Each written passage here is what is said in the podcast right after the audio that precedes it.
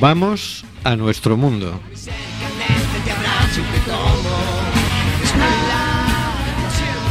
Estamos en Cuac FM en el programa Simplemente Gente, programa sobre la diversidad cultural en Coruña y sobre los derechos de las personas migrantes. Hoy miércoles 13 de septiembre, Día de los Programadores, Día del Profesor de Natación, Día del Bibliotecario o Bibliotecaria, Día Internacional del Chocolate y Día Mundial de la Arepa.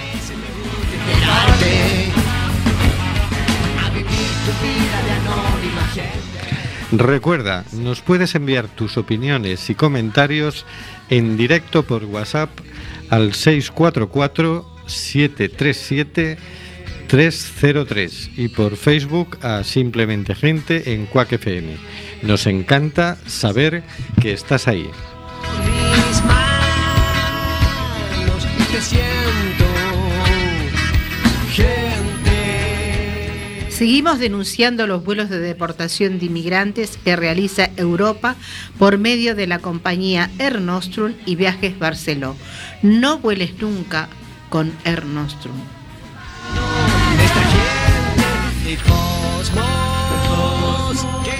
Tenemos en control al mago de las ondas, Carlos Reguera. Hola, Carlos.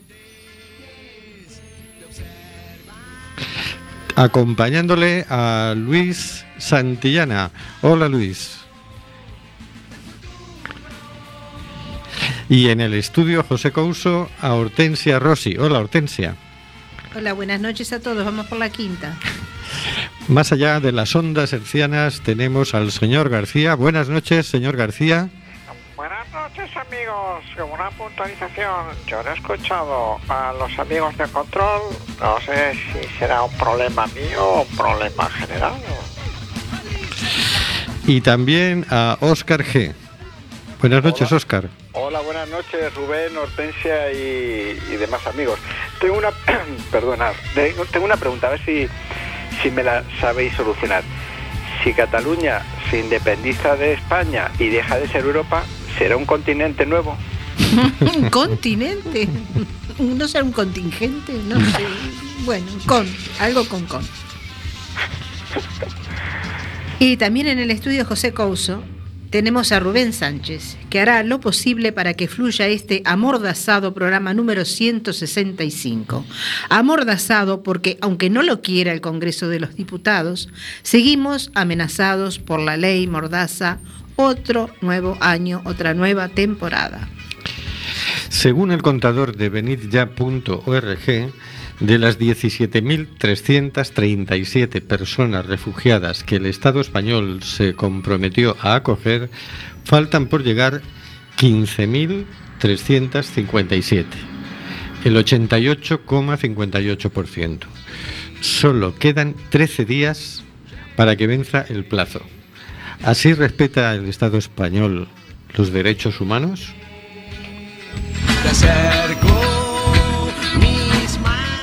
Estamos en el programa Simplemente Gente, en Cuac FM, en el 103.4. Puedes oírnos también con la aplicación de Cuac desde tu móvil o tablet.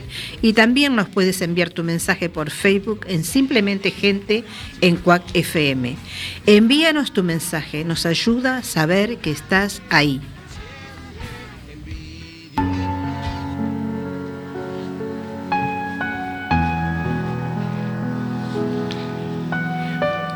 Cositas de la actualidad por el señor García.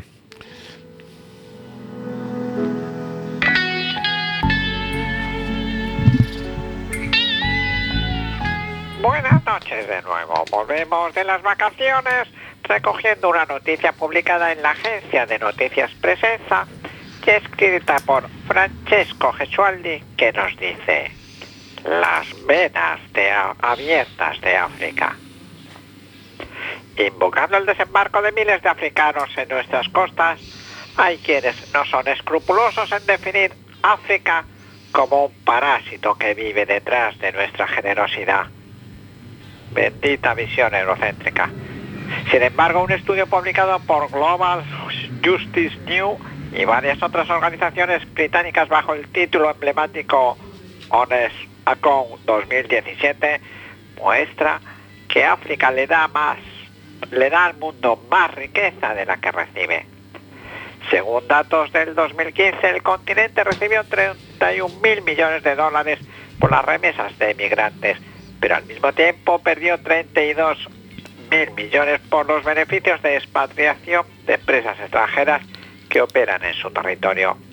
En el mismo año recibió 19 mil millones de dólares como ayuda para el desarrollo, pero este aquí que devolvió 18 millones de intereses sobre préstamos regresivos. Los desembolsos más difíciles no son, son, no obstante, los ilegítimos.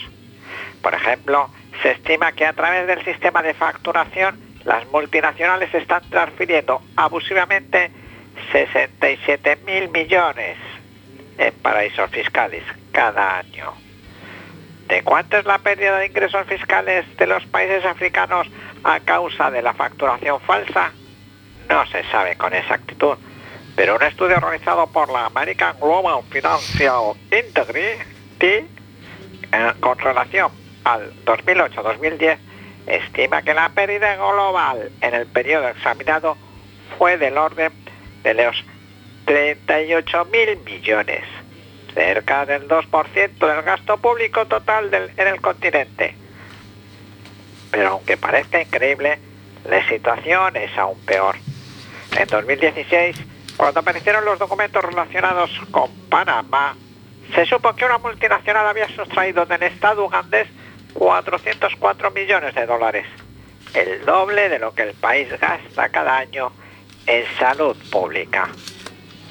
Sin mencionar el comercio ilegal de madera, peces y especies protegidas, que implica en el continente una pérdida anual de 28 mil millones. Por último, el informe británico incluye entre las pérdidas otros 36 mil millones de dólares para combatir el cambio climático causado por los países ricos. La conclusión es que en 2015, frente a las ganancias financieras de 10 161 mil millones de dólares, África tuvo un desembolso de 202 mil millones, dando por resultado convertirse en acreedor neto de 42 mil millones de dólares. Visto estos datos, no nos queda más que preguntarnos, ¿dónde está el espacio de prosperidad y de buena voluntad y las relaciones estrechas y pacíficas fundadas en la cooperación que promueve el Tratado de la Unión Europea en su artículo 7 bis?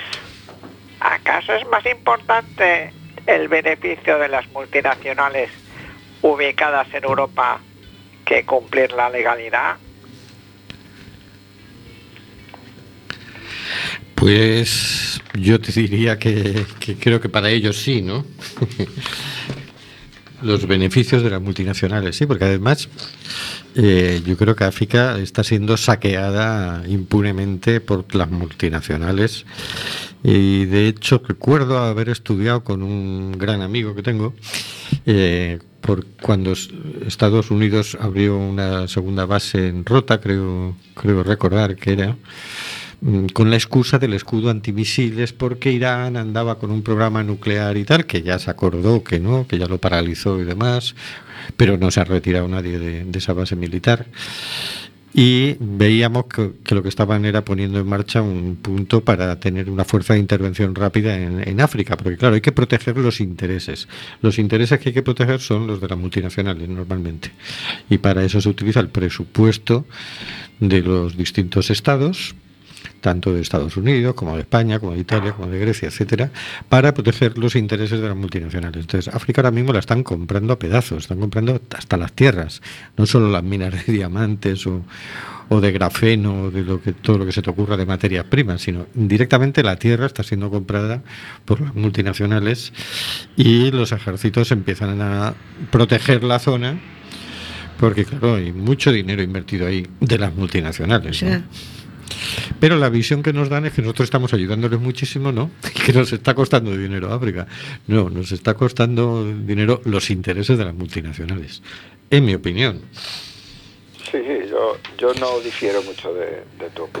Pero a mí lo que me hacía gracia, para poner otro punto de vista, que con todo este tema de Cataluña, nuestro amado presidente, el pontevedrés Mariano Rajoy, habla de cumplir la legalidad y luego, mm, señor García me comentaba el otro día, haciendo un pequeño mm, visual del propio tratado, ves ese artículo 7 bis y dices, pero ¿dónde está la legalidad en las relaciones internacionales? ¿Dónde está el trato solidario, el trato de cooperación entre los países vecinos? Es que además eso no, eh, lo que dice el tratado no es entre los países de la Unión Europea, sino con los países vecinos de la Unión Europea. Eso, esa legalidad no se cumple porque debe ser que no son hilillos de plastilina. Es que yo creo que aquí en Europa ya es que le cambian los nombres a las cosas para que suenen bonito, pero fíjate, eh, creo que recuerdo haber leído que el 80% de cooperación al desarrollo con los países vecinos de África en realidad se estaba invirtiendo en eh, protección de las fronteras Sí. europeas. Es decir, en, pues, oh, pues en financiar y entrenar a la Guardia Libia para que no deje salir a los refugiados y cosas por el estilo. Y eso lo meten en cooperación al desarrollo. Así es, sí, sí. Y tú dices, oye, ¿eso no es cooperación al desarrollo de qué? Al Libia no se va a desarrollo- desarrollar así. al desarrollo de la empresa, creo que era en Ghana, que tenía un tratamiento, o sea, que estaban haciendo una base de datos de genética de todo lo, creo que era Ghana, no quiero quiero mentir, pero bueno, de un país africano donde iban a hacer una base de datos de genética para que cuando vinieran aquí de forma ilegal, pues a saber, tú eres de este país, así que te devolvemos a este país, porque uno de los problemas en las devoluciones Una, a ver, una base de datos genética Sí, para sí, poder tenerlos más controlados. Genéticamente o rasgos, no sé si, ah, si era genético o rasgos físicos o sí. No tu nombre y DNI cuando haces el DNI, dices, me llamo tal con tu parte de nacimiento. No, no, era algo que iba más de una parte de nacimiento, sino que eran rasgos eh, Oscar, Oscar, disculpa que te, que te interrumpa en esto porque estoy pensando en aquello que, que tan inventado que hemos escuchado muchísimas veces de que a los refugiados el, tema del papeleo se demoraba tanto en darles este el asilo necesario y trasladarlo a los diferentes países europeos porque claro el trámite el papeleo el ver quiénes eran o quiénes no eran qué documento tenían o qué y ahora tú me estás hablando que en África no no es que te das cuenta por dónde. Y en Mauritania, las ayudas en Mauritania van para que la policía y el ejército mauritano en el Sahel pro- eh, interrumpan los, las rutas habituales Sí, y la sí. gente tenga que cruzar por otras rutas poco habituales por el desierto de, Sí. del Sahara. Sí, Así sí, sí, sí. Esa, efectivamente, esa es la ayuda La cooperación al de- desarrollo. de la cooperación europea.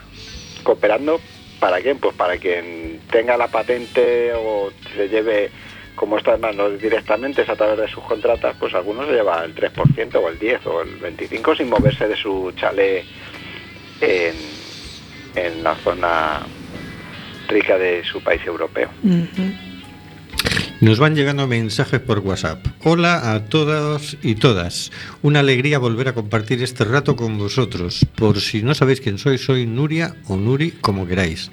Una base de datos genética. La realidad supera la ficción. Emoticono de carita de sorpresa. Y nos llega también por otro lado, bienvenidos, muchos éxitos a no callar jamás. ¿Quién eres? ¿Quién eres? Ponte Es nombre. Ana, Ana. Ana. Ana, sí, es una amiga argentina. Pues bienvenida Nuri y bienvenida Ana. Bienvenida ambas, sí. Y gracias. Pues sí, aquí estamos, señor Rubén. Aquí estamos con la quinta temporada. Con la quinta temporada. La quinta temporada. A ver si pillamos a los de Juego, Juego de Tronos, que por la séptima.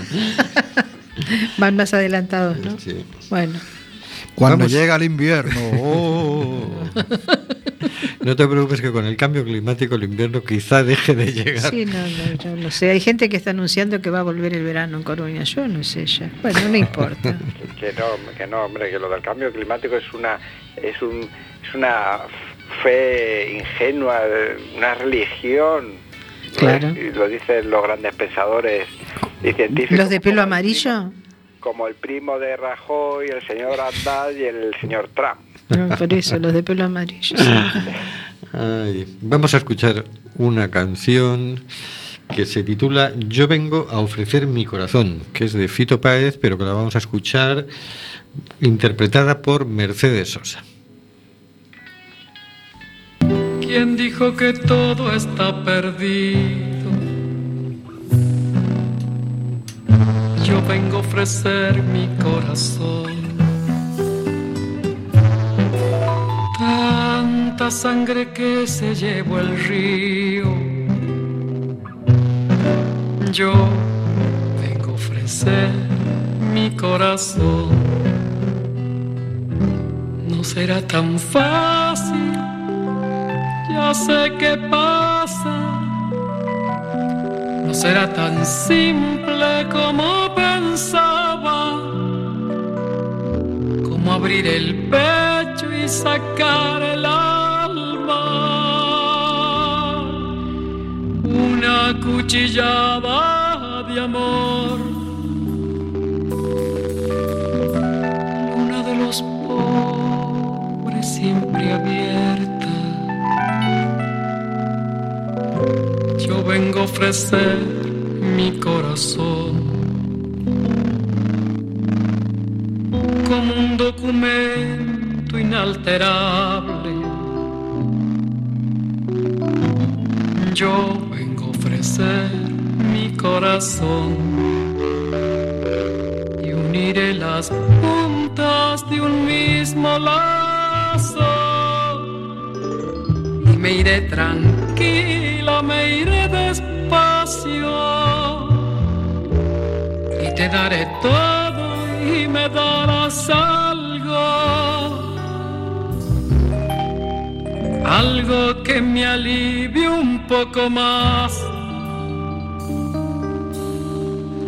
Cuando no haya nadie cerca o lejos, yo vengo a ofrecer mi corazón.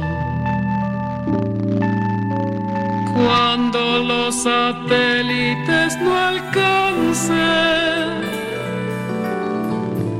yo vengo a ofrecer mi corazón. Y hablo de países y de esperanzas. Hablo por la vida, hablo por la nada. Hablo de cambiar esta nuestra casa. De cambiarla por cambiar no más. ¿Quién dijo que todo está perdido? Yo vengo a ofrecer mi corazón.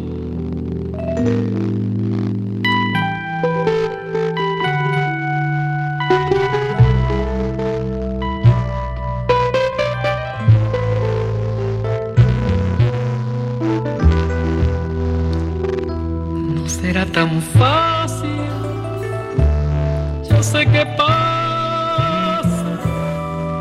No será tan simple como pensaba, como abrir el pecho y sacar el alma. Una cuchillada de amor.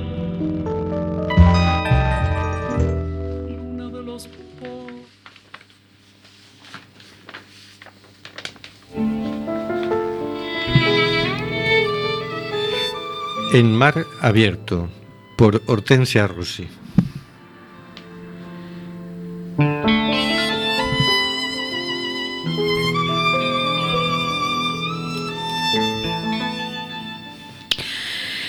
Las alfombras que educan maridos. Esto lo he extractado del diario público.es.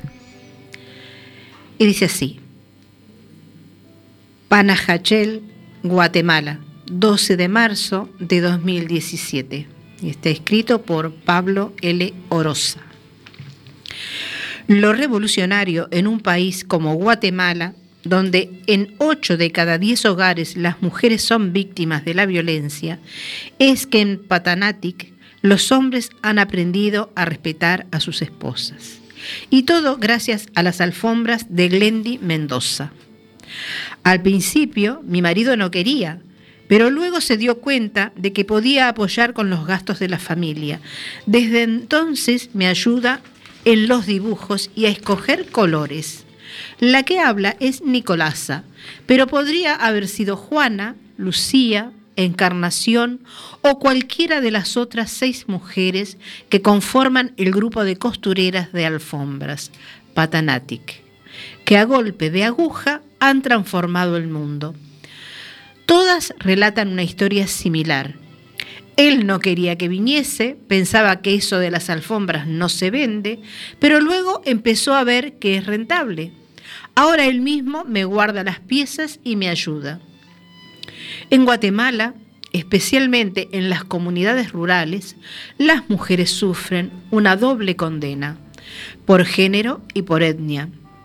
Al ser las primeras en abandonar la escuela, habitualmente al concluir el ciclo de educación primera, sus posibilidades de incorporarse al mercado laboral se reducen exponencialmente.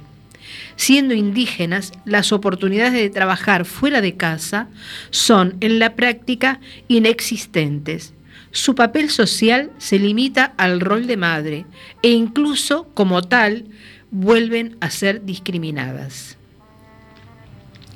Cuando la comida escasea, lo que ocurre con demasiada frecuencia en un país donde el 79.2% de los indígenas vive en situación de pobreza, el modelo social prima el papel del hombre. Los padres son habitualmente los primeros en alimentarse, dando luego prioridad a sus hijos varones.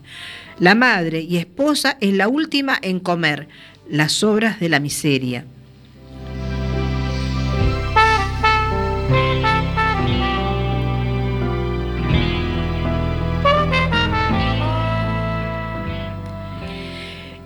Y no solo por instinto maternal, sino también por disposición cultural. Así cuando resultan embarazadas, la mayoría carecen del estado nutricional adecuado para dar a luz, lo que se traduce en una de las tasas de desnutrición crónica más elevada del mundo. Casi la mitad de los menores carece de la alimentación necesaria para su correcto desarrollo físico e intelectual. Contra la mujer aquí hay violencia psicológica, física y económica. Hay mucha dependencia. La mujer está supeditada al hombre. Eso es lo que queremos romper, subraya Lilian Ginico, una activista indígena empeñada en transformar el modelo de desarrollo de los pueblos originarios empoderándolos desde dentro. Si damos la oportunidad a las mujeres, pueden mejorar la vida de las familias y transformar la forma de vivir de un pueblo.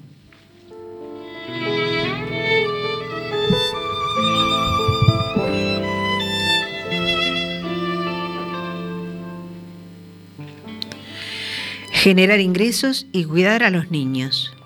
Los pequeños no paran de corretear. Los de más edad persiguen las gallinas que atraviesan la cocina a toda velocidad, mientras los demás los miran desde la distancia, pegados al guipil de su madre. La ventaja de este trabajo es que lo podemos hacer en nuestro hogar, sin descuidar a los niños, interrumpe Glendy Mendoza. Apenas a un metro, Bartola, la más abnegada de las costureras de Panatic, tira de los hilos sobre el bastidor con el peso de su bebé sobre la espalda. Esta es nuestra vida, un poco costura, un poco cuidamos de los niños. Cuando sonríe, a Bartola se le ven los pespuntes del tiempo. Porque la vida en este pequeño pueblo colgado sobre las aguas refulgentes del lago Atitlán, apenas a cuatro kilómetros y decenas de campos de cebolla de Panajachel, el centro turístico más importante de Guatemala, comienza demasiado pronto.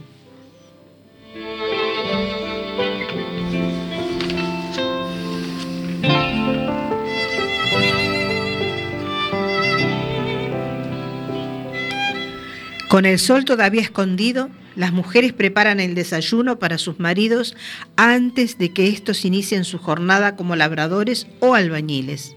Después se ocupan de los niños, los alimentan, los visten y envían a los mayores a la escuela. El resto de la prole permanece en casa junto a las gallinas y los platos sucios. Entre las 10 y las 12 tenemos algo de tiempo para la costura. Después ya tenemos que preparar la comida y mirar por los niños. Hasta la tarde, entre las 3 y las 6, no volvemos a la costura. Cada mes, además de los pequeños y la casa, las costureras de Panatic elaboran dos alfombras artesanales, una grande de 24 por 38 centímetros y otra pequeña de 22 por 18 centímetros. Con la grande se saca más beneficio, concluyen todas a la vez. En total, unos 2.000 quetzales, 253 euros mensuales. Un ingreso que ha permitido mejorar la vida de las familias. Antes el suelo de la casa era de tierra, ahora es de piso. También cambiamos la ventana, dice Glendy, apuntando con sus dedos ásperos a la luz que cruza la estancia desde los campos de maíz. Pero sobre todo ayuda también la alimentación de la familia.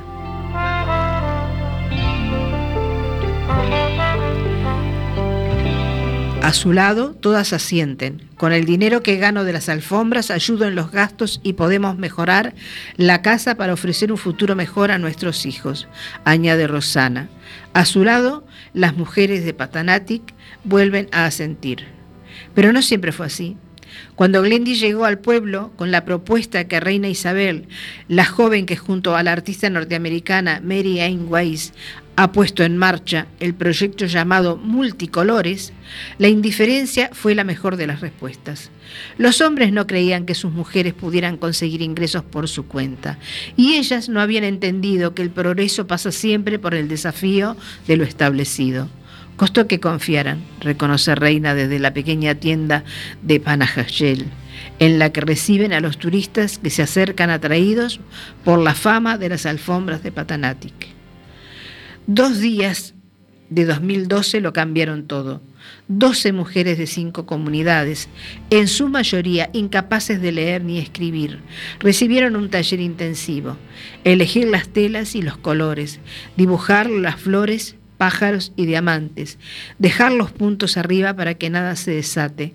El resto, el talento, ya venía de casa. En apenas unos meses, las diez costureras de Patanatic ya sabían lo que Glendy les había enseñado. Los colores. Hay que tener cuidado con las tonalidades para estar siempre dentro de la misma escala. Recuerda Lucía a su espalda. Las gamas cuelgan sobre la pared, los tierra, los azules y los rojos.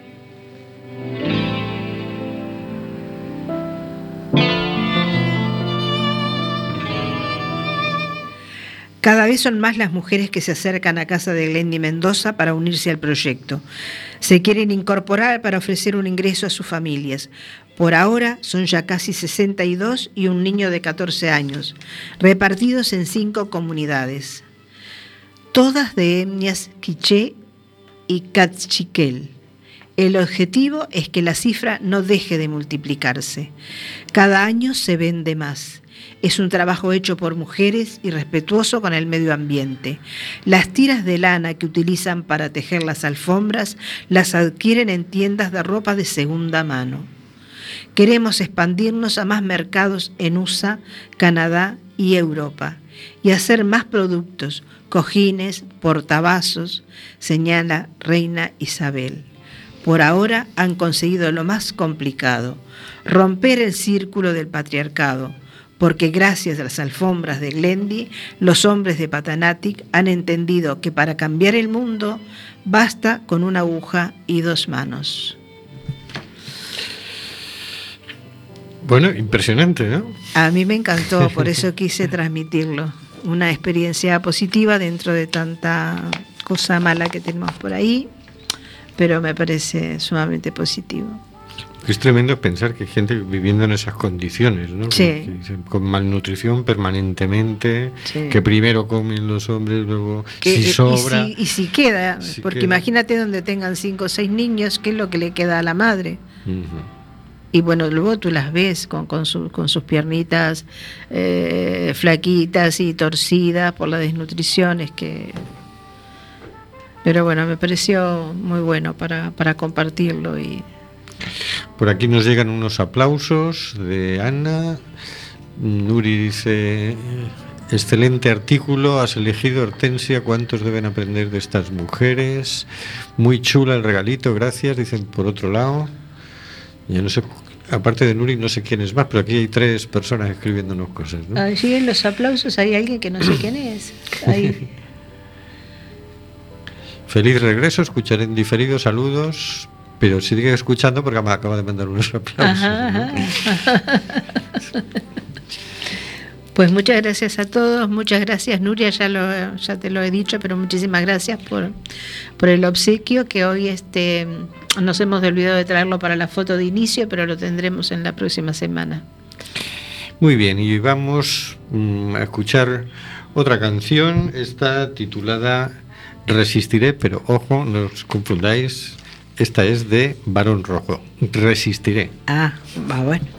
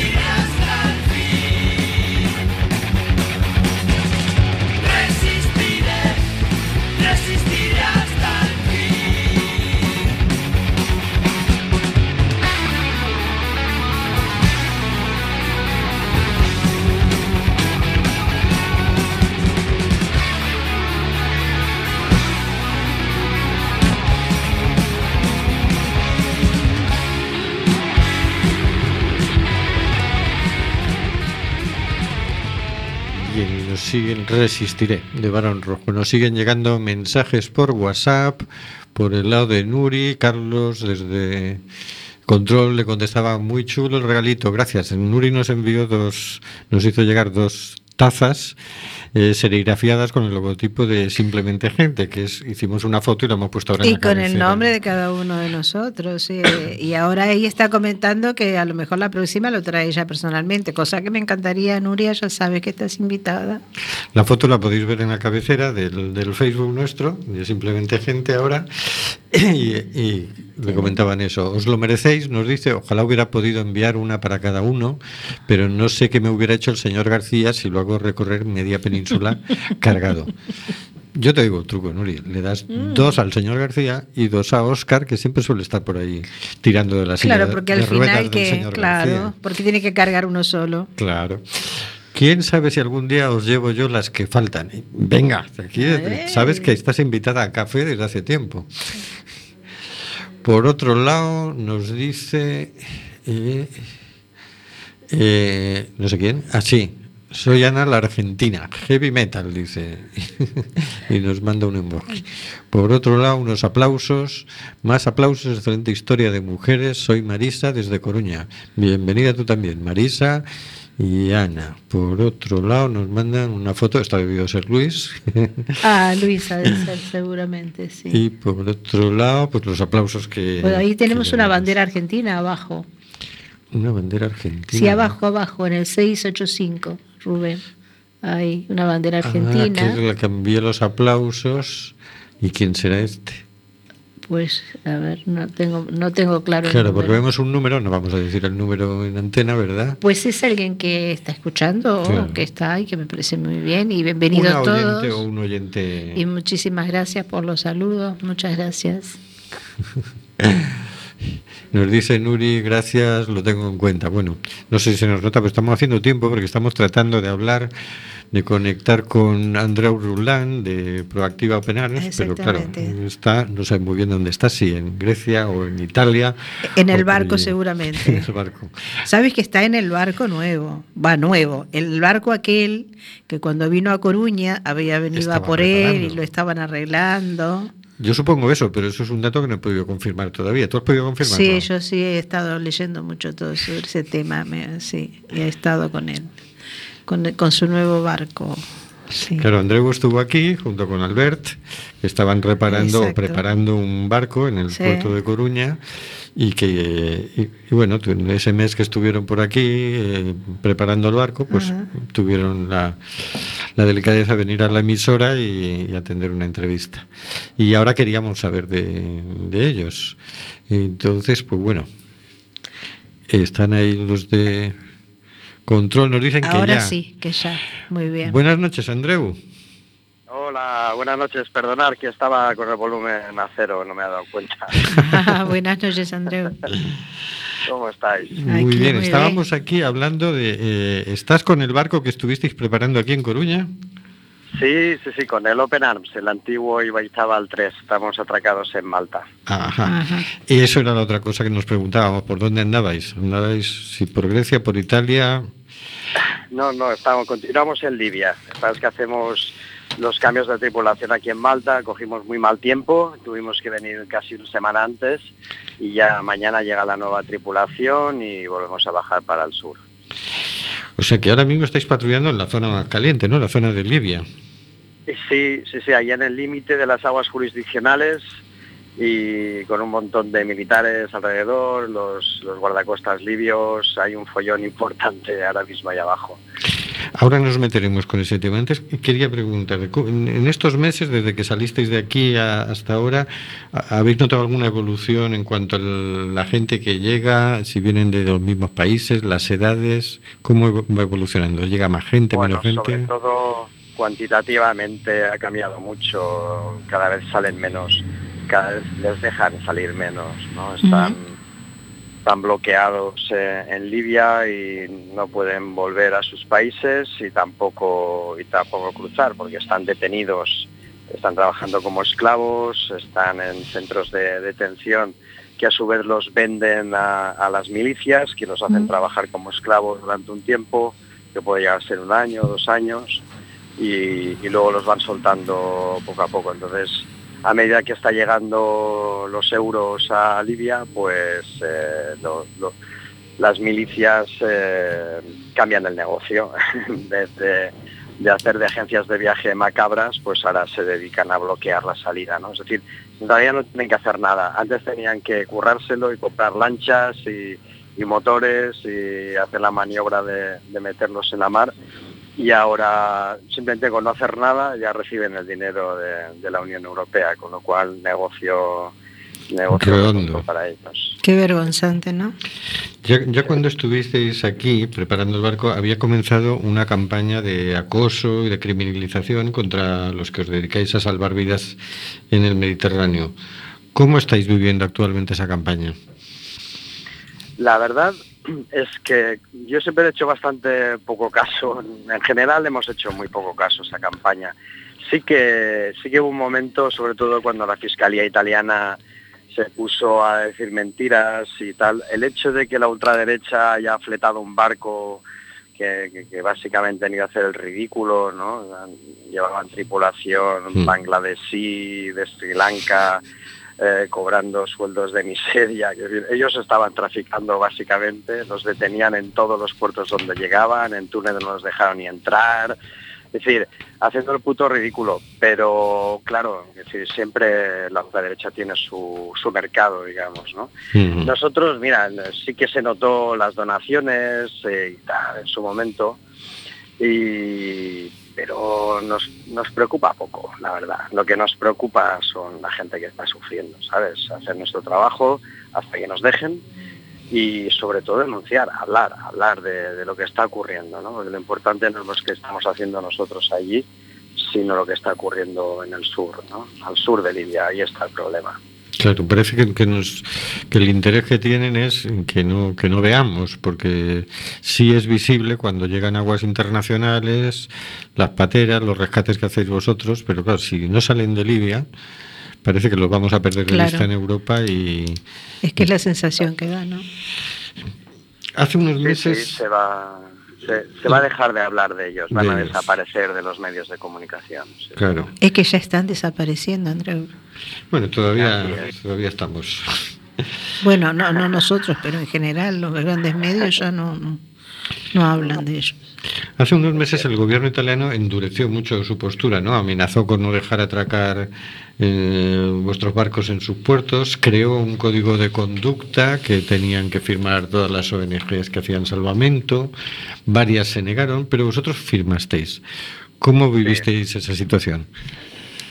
Bueno, eh, a ver, lo, primero que hicimos fue eh, cambiar el código, es decir, eh, negociar con ellos. En vez de oponernos frontalmente a aquellos puntos que eran inaceptables para nosotros, negociarlos. Porque nuestro objetivo principal es el de salvar vidas, ¿entiendes? Es decir, bloquearnos, no dejarnos desembarcar a la gente en Italia significaba un perjuicio sobre todo, sobre todo para, para aquellos a los que queremos ayudar. Con lo cual, Mm. eh, nuestra estrategia fue la de negociar para intentar poder seguir trabajando ahí abajo. Queda muy guay lo de decir, eh, soy muy coherente y me vuelvo para casa, pero entonces hay un barco menos, un medio menos para salvar gente. Claro. Así que nuestra postura fue pragmática en ese sentido, comimos algún sapo, pero otros no nos los comimos, es decir, de momento no llevamos eh, agentes armados de Frontex a bordo, Eh, de momento continuamos haciendo exactamente lo que hacíamos, ¿sabes? Es decir, no, no ha cambiado en nada nuestra operativa y los italianos están, sobre todo la opinión pública, la derecha italiana está más tranquila, es decir, todo, todo fue un montaje en definitiva para para que Cinque Stelle y estos, estos partidos ultras eh, que estaban apretando mucho en un periodo de, de elecciones, eh, darles un poco de carnaza. ¿no? Entonces el, el gobierno pues apretó a las ONGs para no perder esos votos conservadores, digamos. ¿no? Ah. Un montaje en definitiva, pasó el temporal y continuamos ahí. Lo importante es que seguimos allí. Oye, pero la Guardia Libia, entrenada y financiada por Europa, ha tenido actuaciones muy agresivas con vosotros. Ha llegado a disparar cuando os acercabais. Mm, ¿Cuál va a ser el próximo paso? Sí. Mira, lo que han hecho, más que agresivos, Eh, agresivos son, a ver, no, no hay que olvidar que es un país que está en guerra, ¿vale? O sea, la realidad en sus costas y hacia el sur es muy diferente que la nuestra, ¿no? Con lo cual no, no cabe sorprenderse de, de su agresividad. Eh, el año pasado también lo eran. Es decir, eh, a mí mm, personalmente nunca me han preocupado demasiado. Ellos lo estaban mar- marcando paquete, que digo yo. Estaban recibiendo dinero, están recibiendo mucha pasta de, de Europa y necesitan demostrar al amo, a la metrópoli, al amo europeo, que están haciendo el trabajo adecuadamente para que siga llegando la pasta. ¿entiendes? Y la manera de hacerlo pues era eso, asustándonos y pegando tiros al aire y tal, ¿no? Eh, claro, aquello se estaba poniendo realmente peligroso porque pues un ultra motivado de estos, de- en vez de disparar para arriba, dispara para abajo y puede hacer daño a alguien, ¿no? Con lo cual, eh, bueno, no nos quedamos de brazos cruzados, protestamos y exigimos a los ministerios de, de defensa europeos que nos protegieran. Somos ciudadanos europeos en, un- en aguas internacionales y ellos se quedaban mirándolo, ¿no? A ver si salíamos corriendo como conejos, ¿no?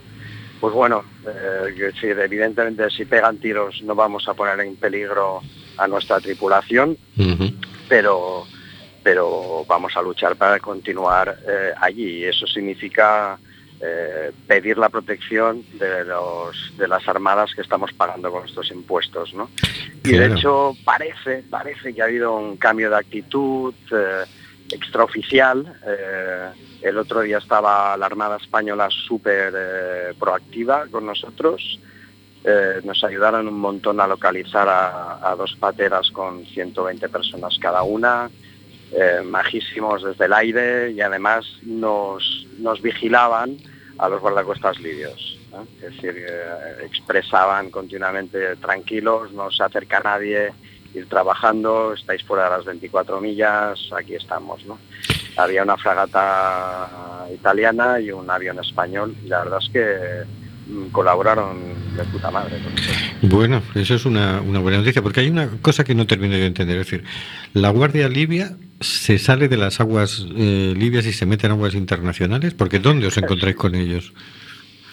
Sí, sí, bueno, eh, los libios, eh, digamos que eh, en su momento de máxima motivación eh, decretaron que su zona SAR, que nunca, que es una zona de responsabilidad, de rescate, de búsqueda y rescate, no jurisdiccional, sino de responsabilidad para salvar gente que no que responsabilidad que nunca habían asumido por otro lado, de repente eh, deciden que su zona SAR es una zona jurisdiccional, lo cual eh, está absolutamente fuera de, de cualquier ley internacional. Su jurisdicción llega hasta las 24 millas y sí que es cierto que cualquier país, también los europeos lo hacen, tienen el derecho de persecución, que se dice. Si existe la sospecha de tráfico de personas, armas, drogas, etcétera, o Ujú. pesca ilegal, tienen derecho a salir de sus 24 millas y perseguir al infractor, digamos, ¿no? Entonces, con lo cual, con una simple sospecha eh, por parte suya, eh, pues tenían derecho a, a- Ya. a- a acosarnos, ¿no? Y Ya. este es un poco el juego, ¿no? Del gato y el ratón que, que estaba ocurriendo allí. La verdad es que aquello es tan inestable y tal que, que- que podría volver a ocurrir. Aunque yo tengo la sensación, o me dio la sensación en la última misión allá abajo, que, que, la, que las armadas, la EUNAFOR MED, la, Fuerza Naval Europea, eh, estaban interponiéndose de alguna manera.